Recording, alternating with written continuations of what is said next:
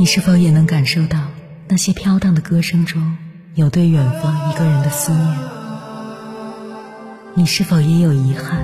那些装进信封却始终没能寄出去的千言万语？你是否也走过从南到北那漫长的路？遇见，也错过那东来西去的人。当往事随风，已成风。凌晨时分，跨越千山万水，讲述和倾听我们的故事。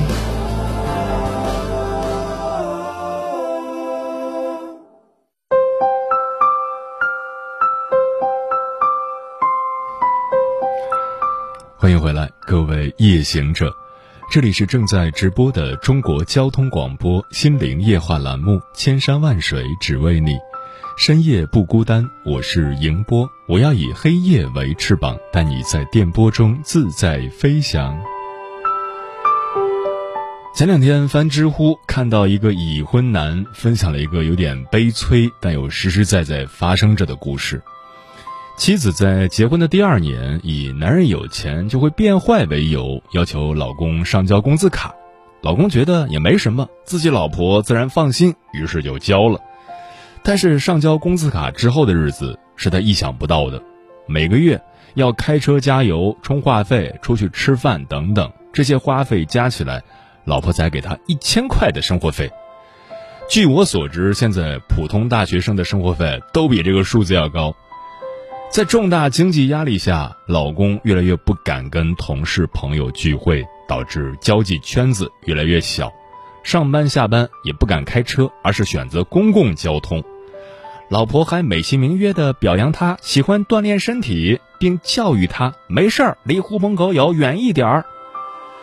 最让他意想不到的是，今年女儿上幼儿园，老婆表示没钱了，要老公去交学费。公立幼儿园的学费并不贵，自己月薪一万二起，怎么就交不起学费了呢？老公突然发现自己只顾着埋头赚钱，从未仔细想过自己赚的钱都花到哪儿去了。他只看到自己的单反成了小舅子的玩具，自己的平板成了小姨子的看剧专用，老婆家里有人买房，他也总是很大方的提供帮助。怎么到了自己和女儿身上就一分钱也拿不出来了呢？老公越想越气，于是向老婆索要回银行卡。谁知老婆大闹一场，指控老公不信任自己，并拿离婚作为威胁。老公实在没办法，去银行补办了银行卡，并迅速办了离婚手续。一场荒唐的婚姻就此收场。虽然不能说导致他们离婚的原因就是妻子对丈夫的经济控制，其中更多的是妻子对家庭资金的运用并没有经过夫妻二人的同意，最终导致婚姻走向了消亡。接下来，千山万水只为你，跟朋友们分享的文章名字叫《结婚以后丈夫应该上交工资卡吗》，作者信叶。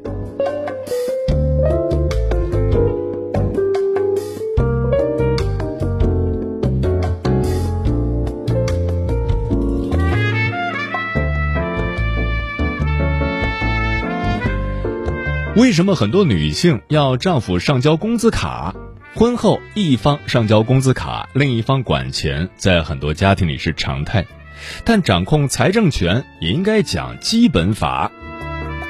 权力越大，责任越大。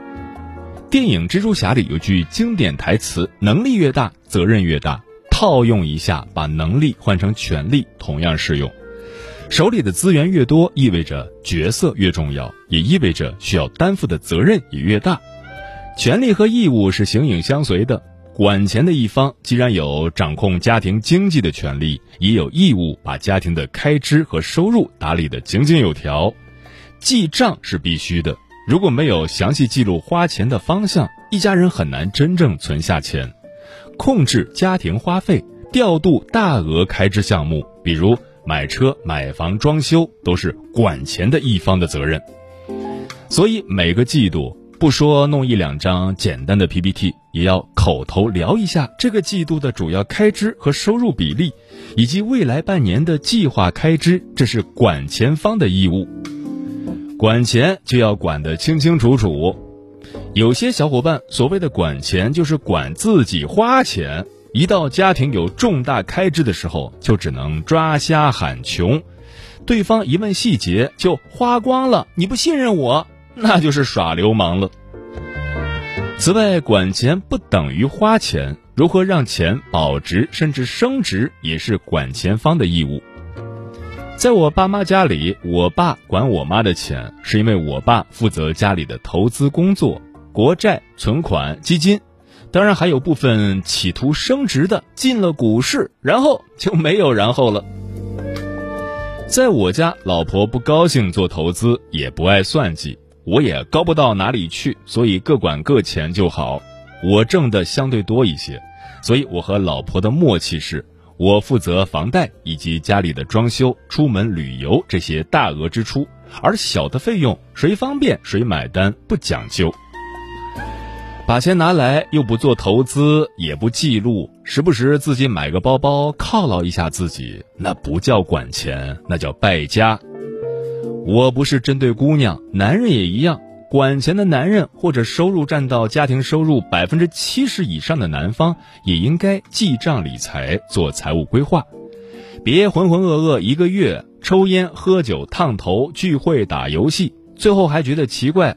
我没什么大额支出啊，钱花哪儿去了？所谓的家庭财务管理，并不是说你中产之家才有需求，记账就是财务管理的重要部分。现在记账的 A P P 有很多，做个记录并不难。有些 A P P 还有自动生成图表的功能，完全可以把记账作为一种享受。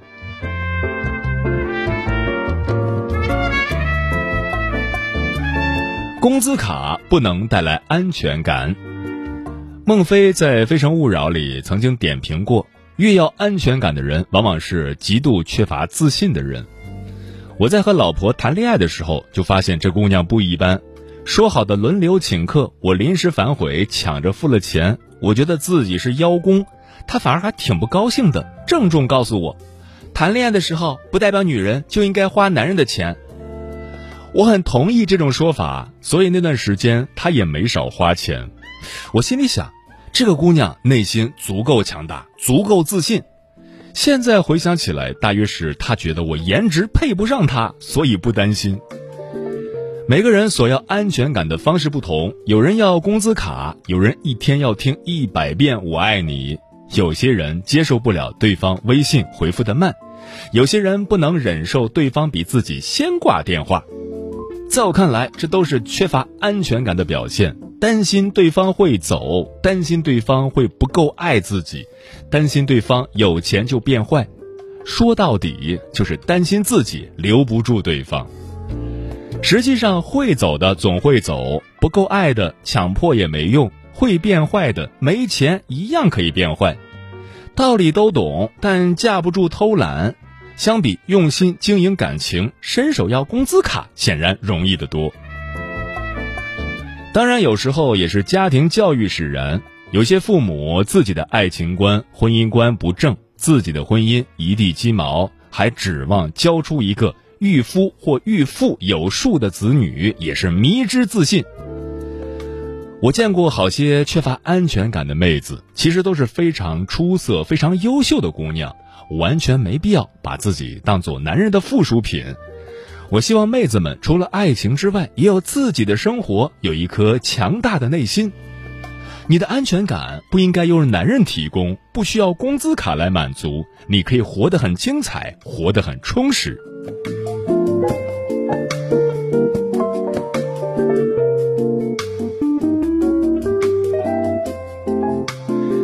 不要扼杀生活的小惊喜。生活需要惊喜。有一年，老婆生日，我狠了狠心，给她买了条某国际大牌的珍珠项链，大概一万。作为一个非常善于打退堂鼓的我，店里问了价格，就准备撤了。没花过这么多钱买礼物。后来想了想，很少给老婆买好的礼物，花点钱就花吧。我老婆很意外，也很开心。她知道我的价值观，我挺鄙视买这种没啥实用价值的礼物的。生活总要有调味品，总要有点惊喜的时刻，否则会很无趣。而上缴工资卡就彻底扼杀了这种惊喜，甚至可能把惊喜转变成惊吓。你哪来的钱买这么贵的东西？你背着我藏了多少私房钱？给对方买礼物还买出罪了，以后还有可能再买礼物吗？不仅如此，爸爸和娃之间的感情呢？我们家娃每次蹭上来说：“爸爸，能不能给我买一个小礼物？”你看他那么萌，当爸的怎么能拒绝？然而你说，钱都在你妈那儿的，问你妈要吧，这样就疏远了父女关系，给娃一种感觉，有事情找妈妈就对了，爸爸没用。如果我手握巨额现金，就可以借此机会和娃好好培养感情，想买什么都没问题。但是你最近吃饭不乖，我不想给你买，你可以好好吃饭吗？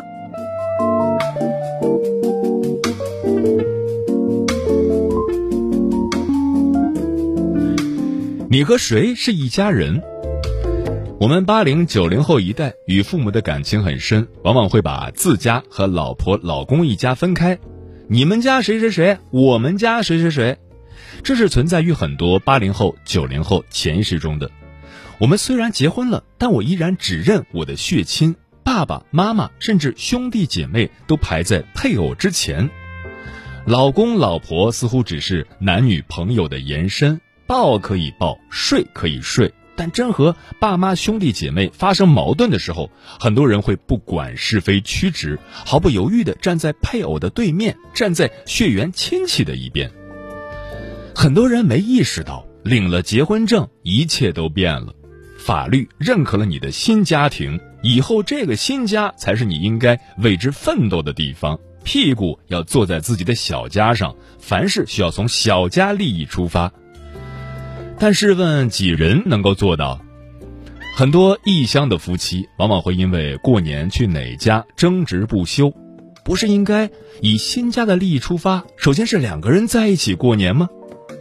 有些人把自己家的钱拿去借给亲戚朋友，甚至把自家的房和车拿去抵押给亲戚借钱，不是应该以新家的利益出发，夫妻都同意的情况下才借钱吗？很多男人认为爸妈养育我很不容易，如果老婆和爸妈处不好，肯定是老婆的问题，离婚。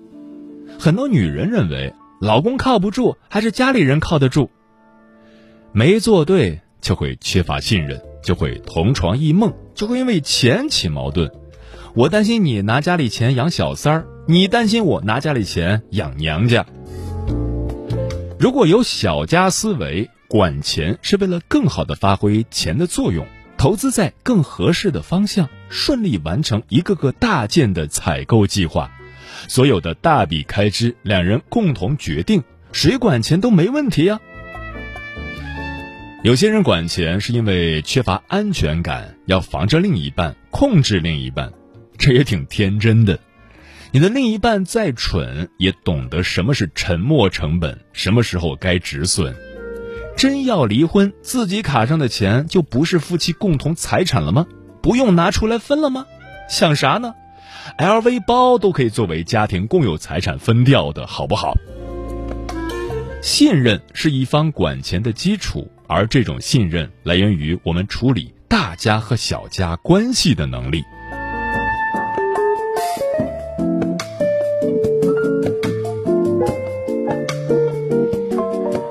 标管理比管人更重要。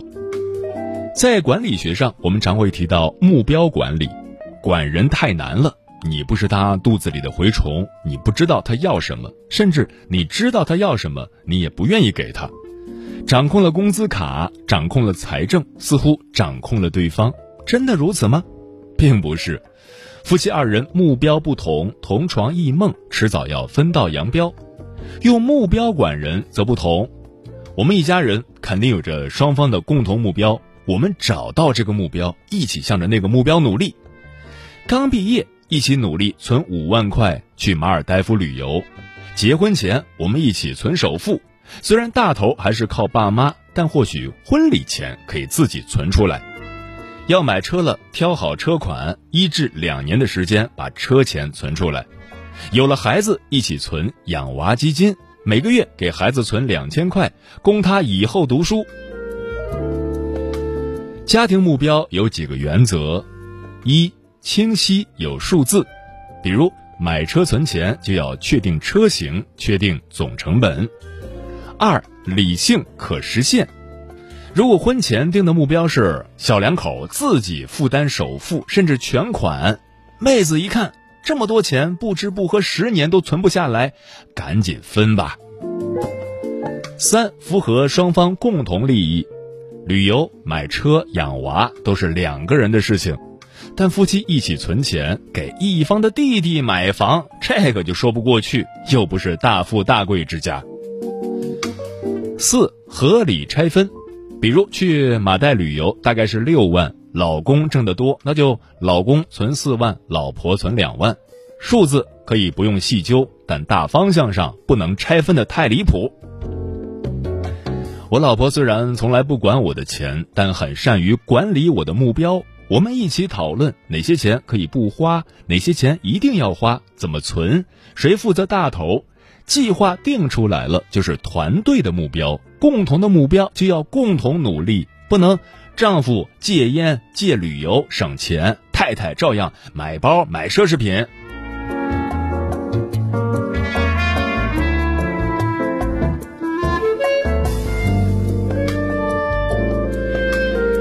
最后，对结了婚的小伙伴们说几句贴心话：结婚的人要懂得家庭责任这四个字。一，你挣的钱不再是你一个人的，这是法律规定。二。你做的决定也需要对家庭负责，要和另一半商量着来。三，你的身体和健康也不再只是自己的，想胡吃就海喝，想肆意就妄为，你病了，一家人都不会好。有人说婚姻是累赘，家庭是负担，在我看来是幸福的累赘，是我们自己选择的负担，那就让我们像个成年人一样成熟面对。有小伙伴担心家里钱算得太清楚，让人寒心。在我看来，细节的确不用太清楚，但从不记账，从不清楚钱怎么花出去，买车旅游时又去啃老，才让人寒心。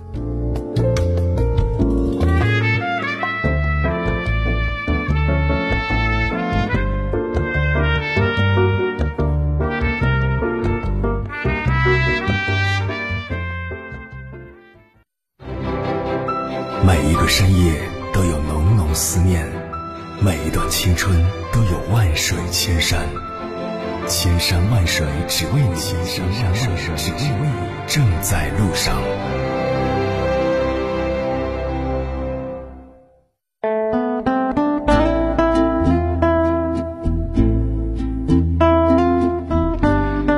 感谢此刻依然守候在电波那一头的你，我是迎波。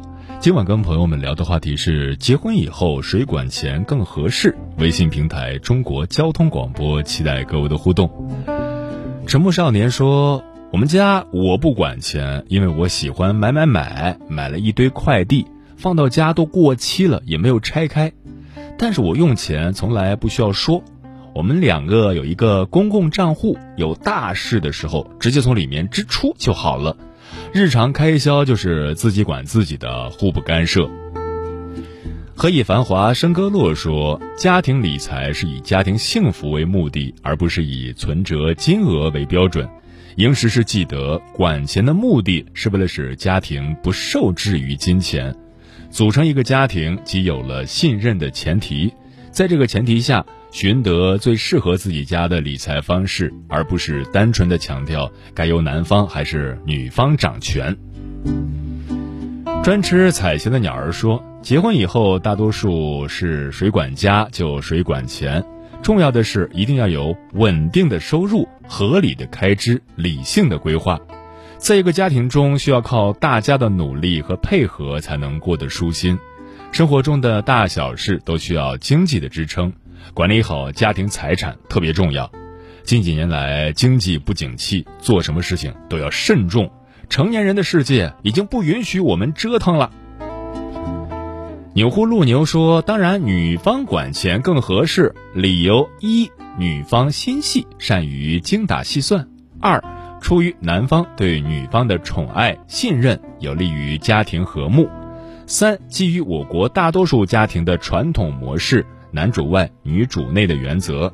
以上是个人观点。”人生路梦转千回说：“结婚以后，男女各管各的钱比较好吧？”有一种体贴叫财务自由，这样能更好的促进夫妻间良好的感情关系。当然，这只适用于初婚男女，并不适用于半路夫妻。半路夫妻结婚前，男女最好做一个婚前公证，免得日后不必要的纠纷。三毛曾说过：“世上的喜剧不需要金钱就能产生，世上的悲剧大半和金钱脱不了关系。”有多少夫妻因为钱赚的多少，整日里争吵？有多少夫妻因为对方多花了一点，彼此存怨怼？管钱的那个受着责备，被管的那个自己偷偷存钱。聪明的夫妻会有商有量的过日子，什么该买，什么不该买，谁更自律，谁就管钱。不要忘了，结了婚就是一家人，赚多赚少都是自己家的钱。谁管不重要，重要的是彼此有在乎、有关心。最好的夫妻生活，莫过于懂得开源节流，知道坦诚相待，而不是背着对方存钱，丝毫没有信任，计较钱。夫妻同心，其利断金。只有夫妻劲儿往一处使，心往一处走，我们的家才能蒸蒸日上。时间过得很快，转眼就要跟朋友们说再见了。感谢你收听本期的《千山万水只为你》，晚安，夜行者们。